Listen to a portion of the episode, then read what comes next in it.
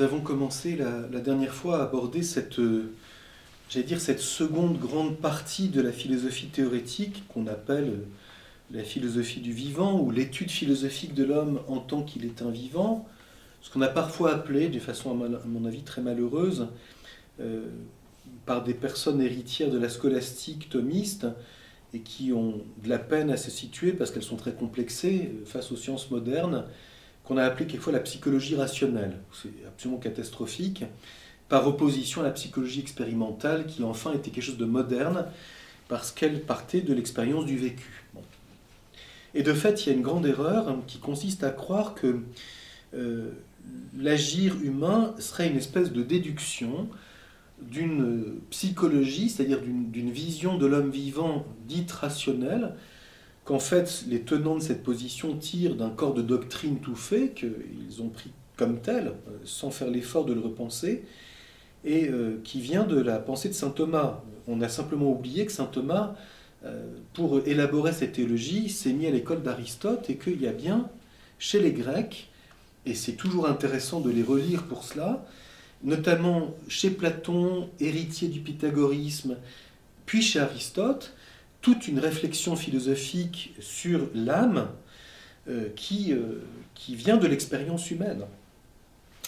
Et précisément, c'est la première chose que je veux rappeler, il y a une première connaissance de notre âme, euh, je dirais sur le plan pratique, et qui est très importante à regarder, parce que notre agir n'est pas une application d'une théorie, mais il y a bien au cœur de notre agir dans notre agir une expérience de la diversité des activités et de la complexité humaine qui est la nôtre.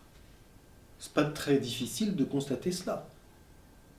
Nous sommes faits d'une complexité humaine, affective extrêmement grande, qui est tout le monde de notre volonté, de nos choix, de notre conditionnement affectif, de notre santé. Quand on a très mal à la tête, il est plus difficile de réfléchir. Quand on est euh, très en colère, il est, il est difficile d'agir d'une façon posée, etc. C'est très, facile à comprendre. Et donc, il y a cette expérience dans toute notre activité pratique de l'agir, de cette complexité du vivant humain que nous sommes. Et le premier qui a, en tout cas, qui a mis cela très en lumière de façon, euh, je trouve, très belle et assez ordonnée, c'est chez Aristote qu'on le, trouve dans l'éthique à. Et certains ont dit, oui, alors ce que Aristote écrit dans l'éthique à Nicomaque, à la fin du livre 1 et au début du livre 2, c'est une transposition du traité de l'âme. Mais c'est le contraire. C'est l'éthique à qui fait une première approche de l'âme, et Aristote, ce qui est le mieux, c'est qu'il le dit lui-même. Il dit qu'il écrit cela autant que c'est nécessaire dans le but qu'on a indiqué, qui est l'aspect pratique, et non pas une connaissance de l'âme parfaite qui appartient à d'autres discours, il le dit textuellement. Donc on ne peut pas dire, si on est honnête, que l'éthique à Nicomaque est une application du traité de l'âme, c'est le contraire. Aristote souligne que si on veut un tout petit peu mieux comprendre ce que c'est qu'acquérir l'excellence humaine, il faut tenir compte, au fond, de la complexité humaine. Et alors il dit cette chose très intéressante, je, vous lis brièvement pour qu'on soit introduit dans cette question. Hein. Puisque le bonheur est une activité de l'âme en accord avec une excellence parfaite, c'est ce qui concerne cette excellence qu'il nous faut examiner. Car peut-être ainsi pourrons-nous mieux considérer ce qui concerne le bonheur lui-même. Or, il semble bien que le véritable politique soit aussi celui qui s'est adonné spécialement à l'étude de l'excellence, ce qu'on appelle la vertu, puisqu'il veut faire de ses concitoyens des gens bons et observant les lois. Comme exemple de ces politiques, nous pouvons citer les législateurs de la Crète et de la Cédémone et tous autres du même genre dont l'histoire peut faire mention. Et si cet examen relève de la politique, il est clair que nos recherches actuelles rentreront dans notre dessin primitif. Aristote le souligne bien. Nous sommes dans le domaine politique, c'est-à-dire en fait ce qu'il appelle de façon générale l'agir humain, qui pour lui comprend ici, parce qu'on est au début du livre 1 de l'éthique à Nicomaque, euh, la réflexion qu'il va développer dans proprement l'étude des vertus, l'amitié, la contemplation, puis dans le traité qu'on appelle aujourd'hui la politique ou les politiques, qui en fait devrait être vu comme un unique traité, euh, l'application dans le domaine communautaire, la part de la famille, l'éducation, les lois, etc. Donc tout ça en fait est un ensemble. Et Aristote souligne, pour le dessin qui nous intéresse, c'est-à-dire il s'agit de gouverner et que les gens agissent le mieux possible, d'une façon humaine pour être heureux, eh bien il faut qu'on puisse réfléchir ce que c'est que l'excellence humaine, aussi profondément qu'on le peut, et dans la mesure où on en a besoin, pas plus. On ne demande pas à quelqu'un qui gouverne d'être un métaphysicien hors pair. On lui demande d'avoir une notion suffisamment précise de ce que c'est que l'être humain pour ne pas dire n'importe quoi. Au fond, ça c'est assez proche déjà de Platon, euh, notamment dans le premier Alcibiade. Quand euh, Socrate dit à Alcibiade, mais comment pourrais-tu gouverner les autres si tu ne, si tu ne sais pas ce que c'est que le bien de l'homme? Tu es bien d'accord? Oui, oui, oui. Et comment pourrais-tu savoir ce qui est bon pour l'homme si tu ne sais pas ce qu'est l'homme Absolument? Donc, au fond, l'aspect pratique comporte une anthropologie. Voilà ce que ça veut dire. C'est-à-dire une certaine conception philosophique de l'homme.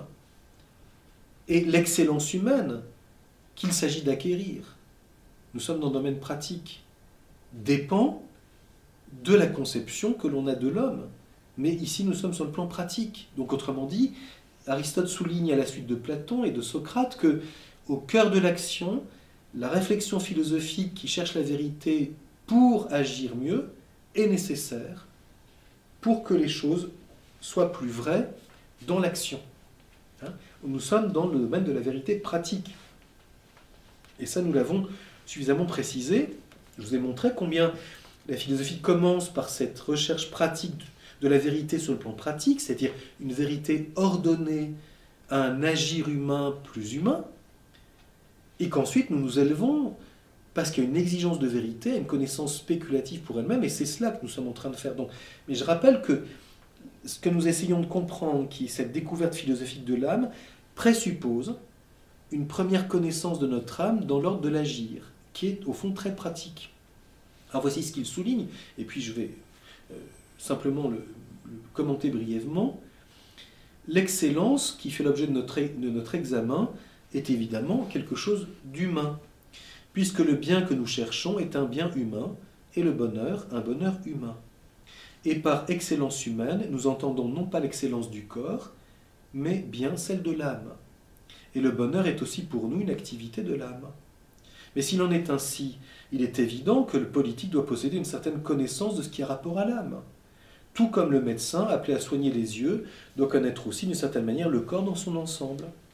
Et la connaissance de l'âme s'impose d'autant plus dans l'espèce que la politique dépasse en noblesse et en élévation la médecine, et d'ailleurs, chez les médecins eux-mêmes, les plus distingués d'entre eux s'appliquent avec grand soin à acquérir la connaissance du corps. Donc on voit bien, hein, toujours l'exemple de la médecine, le médecin qui s'intéresse à un aspect du corps parce que cet homme est malade des yeux, ne le soignera bien que s'il a une vision de l'ensemble de la santé de cet être humain.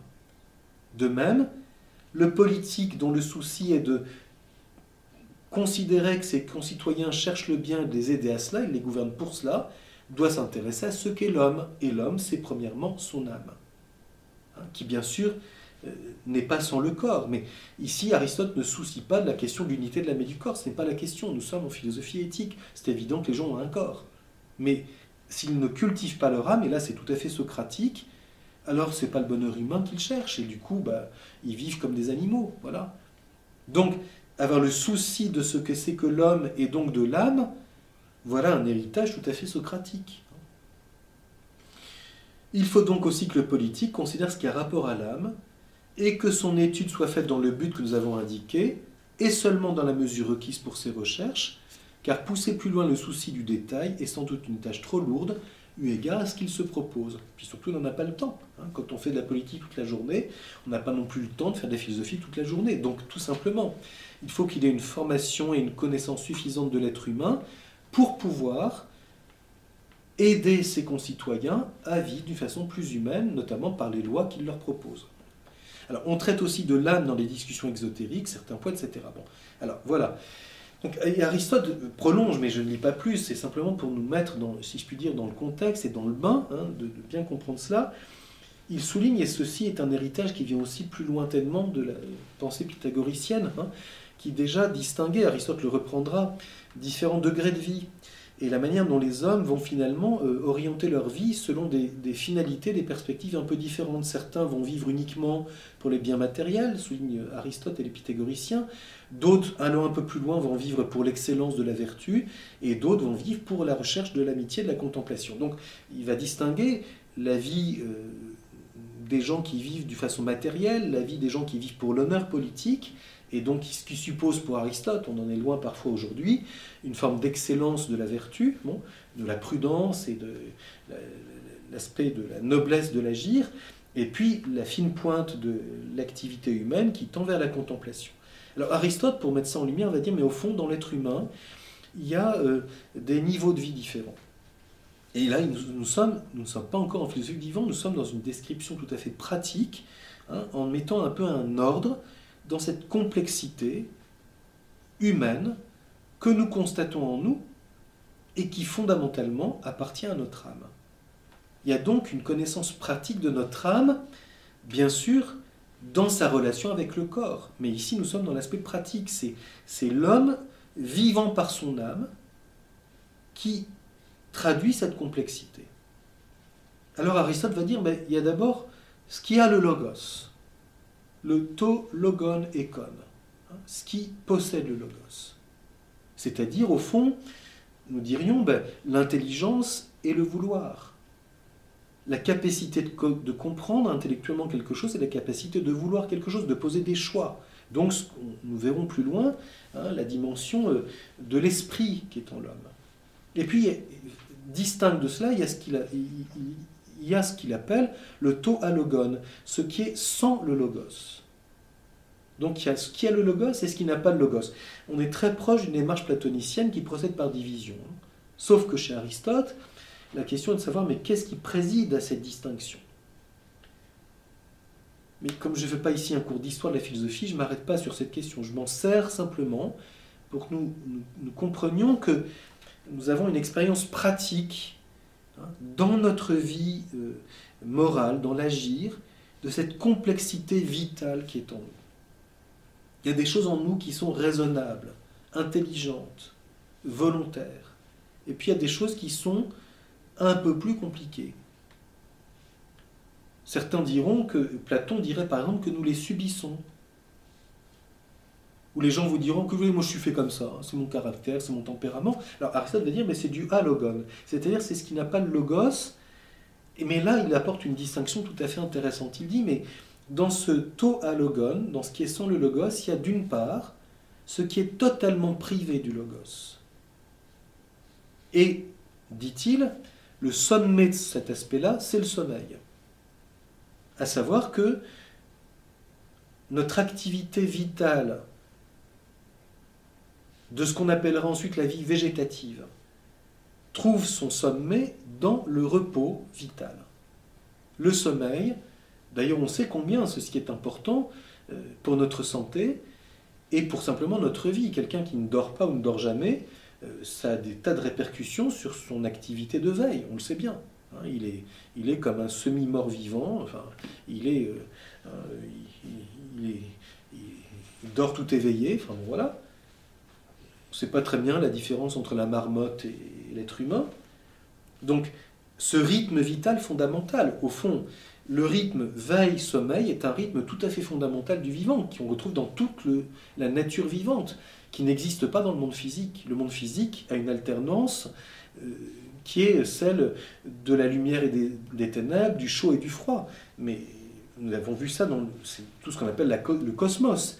Mais le vivant a un rythme vital qui est euh, pour un arbre euh, la saison euh, où il est en sommeil, la saison où il est en veille. Au fond, finalement, tous les vivants dorment.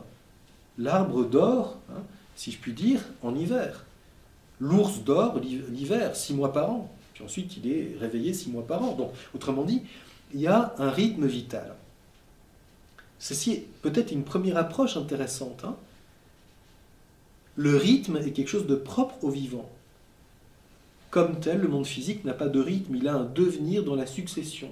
Le vivant a un rythme vital, à différents niveaux. Il y a le rythme de la vie végétative. Et Aristote souligne que ça, c'est allogone. Je ne peux pas raisonner là-dessus. Mon intelligence n'a pas de pouvoir sur cette question. Quand nous mangeons et que nous digérons, nous ne pouvons pas volontairement modifier notre métabolisme vital. S'il est défectueux, nous pouvons essayer de le corriger de l'extérieur. C'est le problème de l'art de la médecine. Le médecin agit de l'extérieur sur le corps pour essayer d'influencer par des techniques ou des remèdes sur un rythme vital, sur une potentialité vitale, de façon à lui rendre sa nature propre, ou à l'aider à retrouver sa nature propre, c'est plus juste. Mais je ne peux pas dire à mon estomac de se taire. Je ne peux pas lui dire maintenant arrête de digérer, ou digère maintenant. C'est en dehors de nos possibilités. Autrement dit, Aristote considère que dans le vivant, il y a quelque chose qui est qui n'est pas soumis comme tel à l'emprise du logos. Et c'est ce qu'on appellera chez les modernes de façon plus récente hein, l'instinct. Chez les anciens, c'est ce qu'ils appellent l'appétit naturel, c'est-à-dire cette tendance naturelle qui n'est pas dans le, de l'ordre du logos, qui est un rythme fondamental du vivant vers sa fin propre du côté vital et qui est euh, lié à la conservation du vivant et à sa propagation.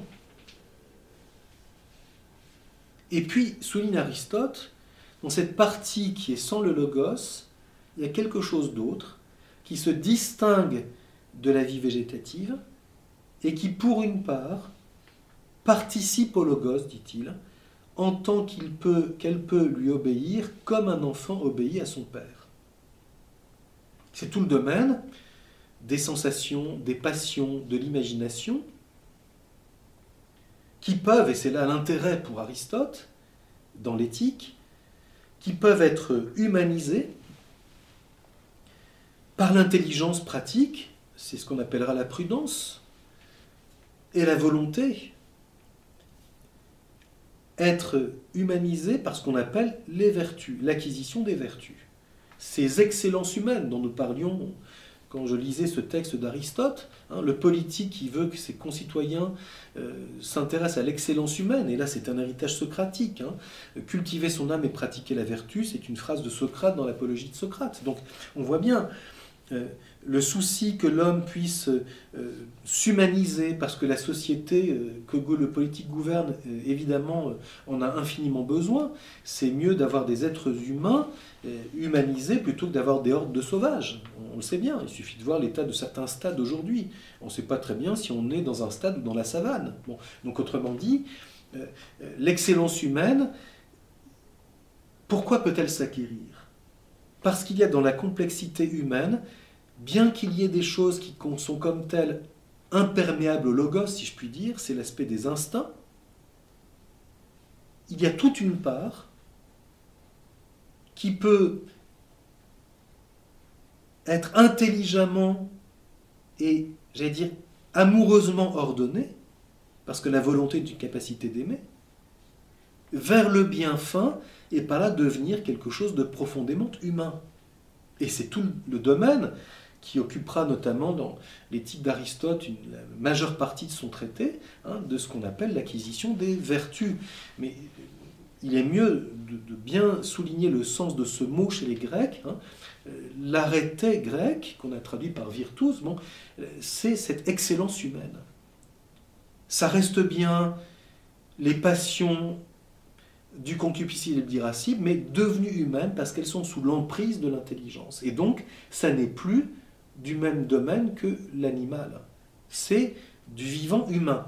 Donc on bien ici combien il y a ici une, une connaissance pratique, et Aristote souligne, et je pense que c'est au-delà d'Aristote, c'est tout à fait important, c'est bien une connaissance intime que nous avons de notre vie, de notre vie humaine.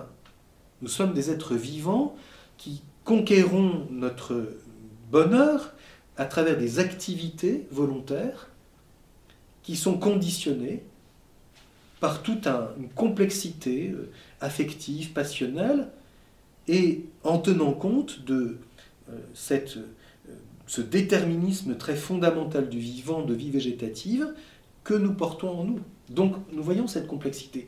Qu'est-ce que c'est? On voit ici une voie d'accès à la philosophie du vivant. Quand je suis dans le domaine pratique, ce qui m'intéresse, c'est de dire au fond, puisque mon bonheur est un bonheur humain, il, ne peut pas être sans l'intelligence et la volonté, et il y a toute cette part de moi qui va peu à peu, j'allais dire, il faut que je, descende dans mon humanité. Il faut que tout le vivant que je suis participe à cette quête qui est la mienne. Et ça, nous savons combien c'est profondément humain. N'importe quel être humain nous fait comprendre cela. Nous fait comprendre à la fois ce qu'on pourrait appeler son désir, son idéal, quelquefois, euh, certains diront son rêve. Et chez l'enfant, c'est quelquefois comme ça. Il rêve d'être comme telle personne qu'il admire. Et dans l'éducation, on sait combien euh, la place des modèles est importante. Alors on dit oui, il y a quelque chose qui, qui m'attire, et ceci relève de l'intelligence et du désir, de la volonté. Et puis, eh bien, il y a la, réalité de ce que je suis, avec euh, mon caractère, mon tempérament, euh, mon héritage, mon atavisme, mon éducation familiale, mon histoire, tout ça est, d'une très grande complexité. Et donc, nous faisons l'expérience de quoi? Que nous sommes peu, à peu capables de conquérir. Nous pouvons aussi faire l'expérience amère parfois que nous n'arrivons pas, dans tel domaine, à avancer et que nous sommes quelquefois devant des obstacles que quelquefois nous, héritons d'un blocage qui remonte à je ne sais quoi. Bon, c'est pas le lieu ici de le faire, mais on sait combien la psychologie s'intéresse à ça, parce qu'elle cherche justement à aider les gens pour que tel blocage puisse être dépassé, pour que la conquête de ce vivant que cette personne est puisse se faire. Et c'est pourquoi un bon psychologue dira toujours que c'est pas lui qui guérit la personne malade ou, ou blessée, que c'est elle-même qui, grâce à telle distinction ou telle compréhension d'une difficulté est capable de dépasser. Le médecin dira la même chose. C'est pas le médecin qui guérit le malade, c'est le malade qui guérit grâce à l'aide du médecin. C'est pas pareil. Et donc la ressource est en nous parce que nous sommes vivants. Le vivant se meut. Et c'est ce que j'ai dit la fois dernière. L'expérience du vivant est une expérience d'immanence, c'est-à-dire, faisons attention parce que là aussi ce mot est un peu piégé, c'est-à-dire il a en lui-même la source de ses activités. Alors que le monde physique est un monde d'extériorité. Il est mu, ce qui signifie qu'il est d'abord dans le mouvement, mais il réagit selon sa nature à l'action d'un autre. Et c'est pourquoi le monde euh, physique est d'une immense complexité dans l'extériorité d'un cosmos de corps qui interagissent les uns sur les autres le vivant, je vous l'ai dit la fois dernière, est capable d'intégrer en lui quelque chose qui lui est extérieur. Et le quelque chose d'extérieur est aussi en lui-même, parce que à cause du corps, qui est bien lui, cependant il y a quelque chose qui lui est extérieur. C'est bien lui, et cependant le corps est en matière, il y a quelque chose à intégrer. Intégrer mon caractère, intégrer mes qualités et mes difficultés, intégrer mes forces et mes faiblesses. Et c'est bien ça, j'allais dire, la puissance du vivant, qui est une puissance extraordinaire. Pensons à cette puissance incroyable qui est celle d'ingérer quelque chose et de le faire sien. Simplement la puissance que le vivant a et sa fragilité très grande de respirer. Euh, le monde a vécu depuis deux ou trois ans une, une une épidémie, n'est-ce pas, qui touche des choses respiratoires. La respiration est quelque chose de tout à fait fondamental du vivant. Qu'est-ce que c'est que respirer? Ben, C'est dépendre de l'oxygène extérieur, mais c'est le vivant qui l'intègre. Il respire quelque chose d'extérieur, mais c'est sa vie qui est en question. On sait combien la privation de l'oxygène fait que le vivant disparaît très rapidement. Donc bien sûr, il dépend, il est fragile, mais c'est lui qui respire. Et quand il est malade, c'est qu'il n'a plus cette capacité de se servir de ce qui est extérieur pour continuer de vivre. Donc le vivant est immanent, tout en dépendant, pour une part, et nous verrons, selon les degrés de vie, il dépend plus ou moins de l'extérieur. Je dirais, il dépend de l'autre, mais plus ou moins, ou selon des points de vue différents. La vie végétative comporte cette dimension substantielle. L'aliment est substantiellement autre que moi. Je ne me nourris pas de l'idée de salade. Je me nourris d'une salade réelle qui a poussé dans mon jardin. Mais une fois que la salade est mangée, il n'y a plus de salade. Donc la nutrition est quelque chose de substantiel. L'aliment est détruit pour devenir, à travers tout un processus, partie vivante du vivant qui, s'en nourrit. Ça ne veut pas dire que je porte en moi toutes les salades que j'ai mangées depuis ma naissance. Ça ferait un peu beaucoup. Hein, si nous étions hein, dans l'accumulation quantitative, nous aurions, euh, n'est-ce pas, un problème d'obésité. Parce que si vous calculez tout ce que vous avez mangé depuis votre naissance, ça fait une certaine quantité. Non, tout ça a été intégré. Et bizarrement, il y a des gens, plus ils mangent, plus ils maigrissent. C'est curieux. Alors certains diront, c'est qu'il a le ver solitaire. Bon. Mais la question est de savoir, qu'est-ce que c'est que se nourrir? C'est quand même extraordinaire, cette puissance du vivant. Alors là, nous passons à quelque chose, vous voyez, qui n'est plus seulement l'aspect pratique, mais qui va dire, mais pourquoi? Qu'est-ce que c'est que ce vivre dont j'ai vu toute la complexité sur le plan pratique et dont je vois déjà une certaine organisation possible? Pourquoi je le vois? Parce que je vois qu'il y a quelque chose que je peux modifier. Je peux acquérir une excellence qui ne change pas mon caractère, mais ce qui l'humanise. Si j'ai un caractère de cochon, je reste avec mon caractère de cochon, mais ça devient un cochon humain, c'est-à-dire je deviens à peu près potable avec les autres. Mais c'est toujours moi. C'est aussi ça qui est très intéressant. Le vivant, et plus le vivant est élevé dans le domaine de la vie, c'est le cas de l'être humain, plus il est singulier. Vous savez, quand on fait ces classements terribles des types de caractères, alors il y a neuf types de caractères, ou bien euh, ces théories, hein, il, y a, tel type et tel type, alors euh, le fameux énéagramme, après on vous fait tout un truc avec les tempéraments sanguins, bidieux, colériques, etc. Tout ça est très très très schématique. C'est encore un classement par univocité. Mais c'est pas ça du tout. Chaque être humain, tout en étant humain, est cependant unique. Et l'équilibre de cette complexité vitale qui est la sienne est la sienne. Elle est typiquement la sienne, elle est individuelle. Même si, bien sûr, il est facile de dire, oui, il y a là des traits et, ceci et cela, mais ceci reste encore très périphérique. On est encore dans le domaine de la connaissance univoque. Et voilà pourquoi ça m'intéresse en philosophe. Qu'est-ce qui fait l'unité de cette complexité vitale de ce vivant. Et j'en ai l'expérience puisque je suis ce vivant. Je suis dans cette complexité extraordinaire et cependant c'est toujours moi qui me me, ici je ne fais pas appel à la vache, dans cette extraordinaire diversité que quelquefois j'ai de la peine à gérer, et plus mes activités sont multiples, plus cette complexité peut apparaître.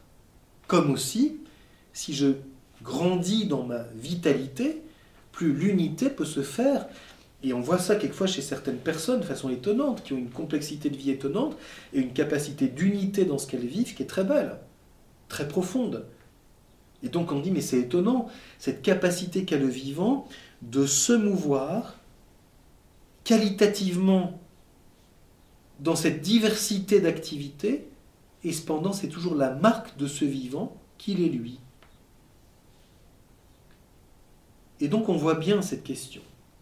Alors c'est le second point que je, souligne, après je rappelle combien nous pouvons passer de cette euh, expérience de l'aspect pratique, la connaissance pratique de notre vie, de notre âme, je dis exprès l'un et l'autre, parce que dans le domaine au fond pratique, je suis ce vivant et, je, vois bien cette, plus je, vis dans cette intériorité, parce que je poursuis une fin plus profonde, plus je vois à la fois la distance entre la fin qui m'habite et mon conditionnement, et comment je peux aussi peu à peu le faire, le faire mien, l'intégrer. Et cela fait typiquement partie de moi. Un deuxième élément que j'ai déjà évoqué brièvement la fois dernière, mais sur lequel je voudrais revenir un petit peu plus, c'est qu'il y a, euh, il est important de comprendre qu'il y a cette connaissance, j'allais dire, euh, affective, profonde, j'allais dire intérieure, de notre âme, c'est-à-dire de cette source d'intériorité, d'immanence qui est en nous. L'intériorité, qu'est-ce que c'est? C'est l'immanence propre à l'esprit. Le vivant, est immanent, il se meut. C'est ça que ça veut dire. il demeure en lui-même, il se meut. Quand je mange et que j'ingère quelque chose et que je l'assimile pour le faire mien, je me meus parce que je fais mien quelque chose qui m'était extérieur. Et au terme de l'assimilation, je ne peux pas distinguer ce que j'ai acquis d'extérieur et ce qui est ma vie. Et puis, le vivant, déjà quand il respire, il se sert de ce qui lui convient, il rejette ce qui lui est nocif. La respiration comporte à la fois cette assimilation et cette euh, expulsion de ce qui est mauvais pour moi. Le vivant se sert de l'oxygène et rejette est euh, euh, tout ce qui est le fruit de l'oxydation et donc etc. Le gaz carbonique, tout ça, le vivant l'élimine. Et on sait que d'autres vivants s'en servent au contraire. Donc nous voyons bien alors, je ne rentre pas dans toute la complexité, la biologie contemporaine, mais ça de façon très précise, toute cette complexité, on peut même dire chimique, qui, qui intervient. La vie de l'esprit est encore plus immanente. Mais puisqu'elle comporte, à cause de l'intelligence, la lucidité, je suis lucide de ma pensée. Je suis lucide de mon vouloir. Je sais ce que je veux. Et c'est ce qu'on appellera, on dira que la propriété de ça, c'est ce qu'on appelle la conscience. Le vivant est conscient, la conscience est une, une propriété de cette lucidité de l'intelligence qui est lucide sur ce qu'elle connaît. Et c'est pourquoi, plus la vie qui est en nous est profonde, relève de l'intelligence et du vouloir, plus elle est immanente et elle est C'est pourquoi, et je souligne ce point, peut-être, euh, puisque j'ai évoqué la dernière fois deux ouvrages contemporains qui soulignent la perte du sens de l'âme dans la pensée philosophique contemporaine, euh, peut-être y aurait-il un premier remède, si je puis dire, ou une première piste, c'est ou à la fois un diagnostic et un remède, euh, on pourrait dire la perte de l'intériorité contribue à la disparition de l'âme. Plus les gens sont toutes voiles dehors, sollicité, c'est au fond une vision assez proche du néoplatonisme, ce que Plotin appelait l'oubli. D'où vient donc que les âmes ont oublié Dieu leur Père? Le thème de l'oubli chez les néoplatoniciens est quelque chose de très important, bien sûr c'est hérité de Platon, hein, parce que Platon considérera que les âmes étaient dans le ciel des idées, puis qu'en tombant dans le corps, elles ont oublié leur origine. Bon, euh, je dirais le contraire, enfin je dirais que c'est l'aspect extérieur qui fait que nous perdons le sens de l'intériorité. Alors en ce sens, oui, c'est pas exactement le contraire. Il y a quelque chose de juste dans l'intuition de Platon, c'est que le danger du corps est d'extérioriser. Mais ce n'est pas le corps comme tel, c'est l'aspect extérieur. Parce que le corps, évidemment, si on le voit comme quelque chose qui s'ajoute de l'extérieur, il est forcément quelque chose qui étouffe l'âme. Alors que la vérité peut-être plus subtile, c'est que si le corps et l'âme sont un, parce que l'être humain est un dans, son, dans sa vie, c'est la perte ou l'oubli de ce qui est la vie de l'esprit qui fait que nous perdons le sens de notre âme et que nous croyons que nous sommes que des animaux supérieurs, euh, des vivants évolués, mais sans aucune intériorité proprement dite. Autrement dit, qu'est-ce qui peut nous réconcilier avec l'intériorité humaine philosophique? On peut dire, peut-être deux positions là-dessus. Hein. Certains vont dire, et c'est au fond la position platonicienne, eh bien, il faut écarter le corps pour retrouver l'âme. Mettre à part le corps de l'âme qui doit être à part. C'est notamment le thème du Fédon. Mis à part le monde du devenir, le monde de l'apparence, le monde de l'illusion, et puis l'âme qui se réfugie en elle-même, et c'est pourquoi pour Platon la mort, encore une fois, est une libération. Enfin, l'âme retrouve sa vie propre. Donc ceci repose sur une vision dualiste. Une vision réaliste est quelque chose peut-être de beaucoup plus subtil et beaucoup plus fin, et qui ne comporte pas la négation du corps, mais de découvrir ce qui oriente profondément la vie humaine ce qui est bon, la fin, ce qui est vrai, fin de notre intelligence, qui en développant l'intelligence, la connaissance du vrai, la volonté, l'amour de ce qui est bon, nous intériorise. Et c'est ce que nous trouvons déjà dans l'éthique à Nicomaque encore d'Aristote, quand il souligne que plus la fin que nous poursuivons est profonde et élevée, plus la puissance, la capacité vitale qui est en nous de l'atteindre s'intériorise. Plus le bien que je découvre est profond, plus je découvre la capacité de ma volonté qui cherche à l'aimer. Plus la vérité que je découvre est profonde et élevée, plus je découvre la profondeur de mon intelligence capable de l'atteindre. Et donc, quelque chose en moi s'intériorise. Et je découvre la puissance d'immanence qui est en moi, parce que je conquiers la vérité. Je choisis d'aimer. Il y a donc un lien, c'est pour ça que j'ai rappelé d'abord quelque chose qui touche l'éthique, entre la conception que nous avons de la vie pratique de l'homme et ce que nous découvrons ensuite en philosophie du vivant et qu'on nous conduit à la découverte de l'âme. Si nous avons une vision éthique qui écarte au nom du spirituel le corps, nous aurons forcément un dualisme sur le plan spéculatif. Si nous considérons au contraire que c'est dans la complexité humaine qu'est la nôtre et des biens qui nous entourent que nous découvrons un ordre, nous découvrirons de l'intérieur comment l'âme porte le corps et s'ordonne dans la diversité des activités vitales.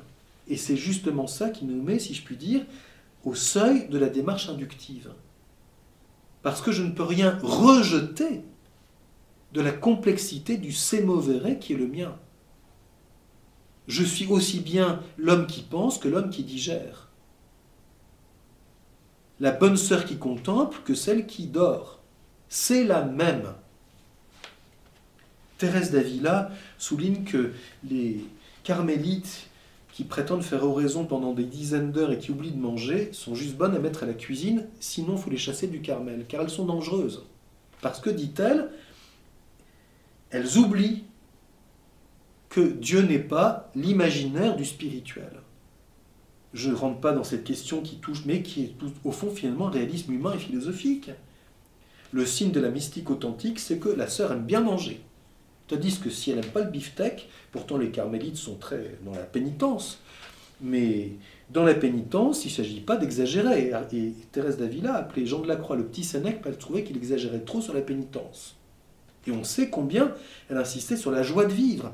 Oui, la joie de vivre fait partie de la vie. Et si la recherche du spirituel vous rend triste, c'est elle qui dit un saint triste est un triste saint. C'est une phrase de Thérèse d'Avila. Eh bien, on pourrait dire un philosophe spirituel triste est un triste philosophe, car primum vivere deinde philosophari. Il faut d'abord vivre, ensuite on philosophe. Et vivre, c'est aussi bien manger, dormir, voir, écouter, toucher, penser, aimer, prier. Et je suis source de tout cela. Et c'est ma vitalité qui se développe dans toute cette complexité. C'est donc qu'il y a une source fondamentale du vivre qui est en moi. Le vivant a cette source, ce principe, cette cause, cause de vie, principe et cause de ce sémoveret dans toute la complexité des activités du vivre. Et ceci est la marque qui est la mienne est présente dans toute cette complexité. Je mange, je pense, je vois, j'imagine. Je suis donc à la source. Et pourquoi je dois insister sur un principe et une cause, et qui est inséparable du corps tout en étant distinct du corps? C'est que certaines de ces activités comportent substantiellement le corps, mais ne se réduisent pas au corps. Parce que quand le corps est tout seul, c'est-à-dire quand je suis mort, eh ben je ne digère plus. Donc, la vie appartient au corps, mais quand la vie quitte le corps, le corps demeure, même si ensuite il se corrompt, il retourne à l'état naturel, il se corrompt comme n'importe quel corps physique, il est matière. Donc quand il est vivant, c'est qu'il est doué d'une qualité dont il n'est pas source par lui-même.